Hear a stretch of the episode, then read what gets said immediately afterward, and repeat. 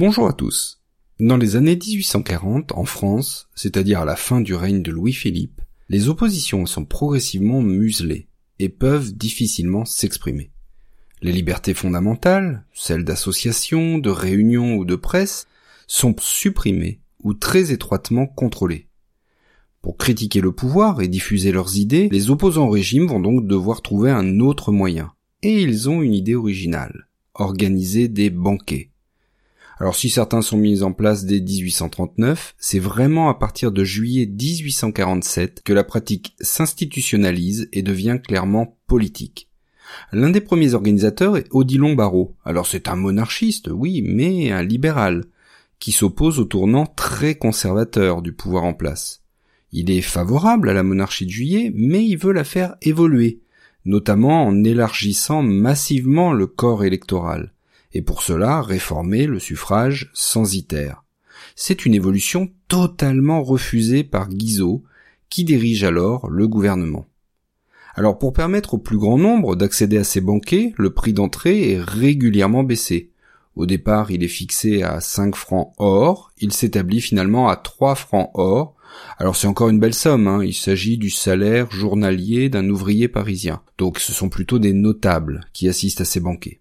Et alors en tout, 70 banquets vont être organisés, réunissant un total de 15 000 personnes. Le premier, qui est organisé à Paris, attire 1200 personnes. Et la pratique se développe ensuite dans tout le pays, à Strasbourg, à Arras, à Caen, à Lille ou encore à Mâcon. Alors certaines villes importantes comme Marseille, Bordeaux ou Nantes restent à l'écart de ce mouvement. Et globalement, selon les dates et les villes, les idées exprimées sont assez variables. Il y a une tendance quand même qui est que, au départ, les orateurs sont surtout des monarchistes. Mais de façon assez générale, les républicains et les socialistes finissent par s'exprimer le plus.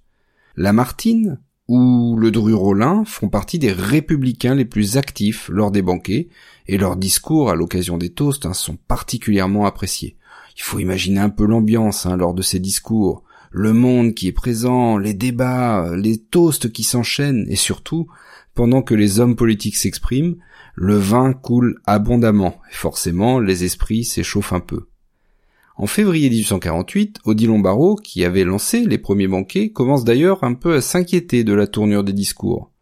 Mais c'est trop tard, les propos deviennent de plus en plus révolutionnaires. Et paradoxalement, le roi Louis-Philippe et son ministre Guizot ne prennent pas vraiment cette menace au sérieux. Ils refusent de modifier la loi sur la liberté de réunion.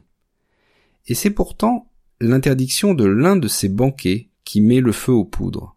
Et c'est ce que nous verrons dans le prochain épisode.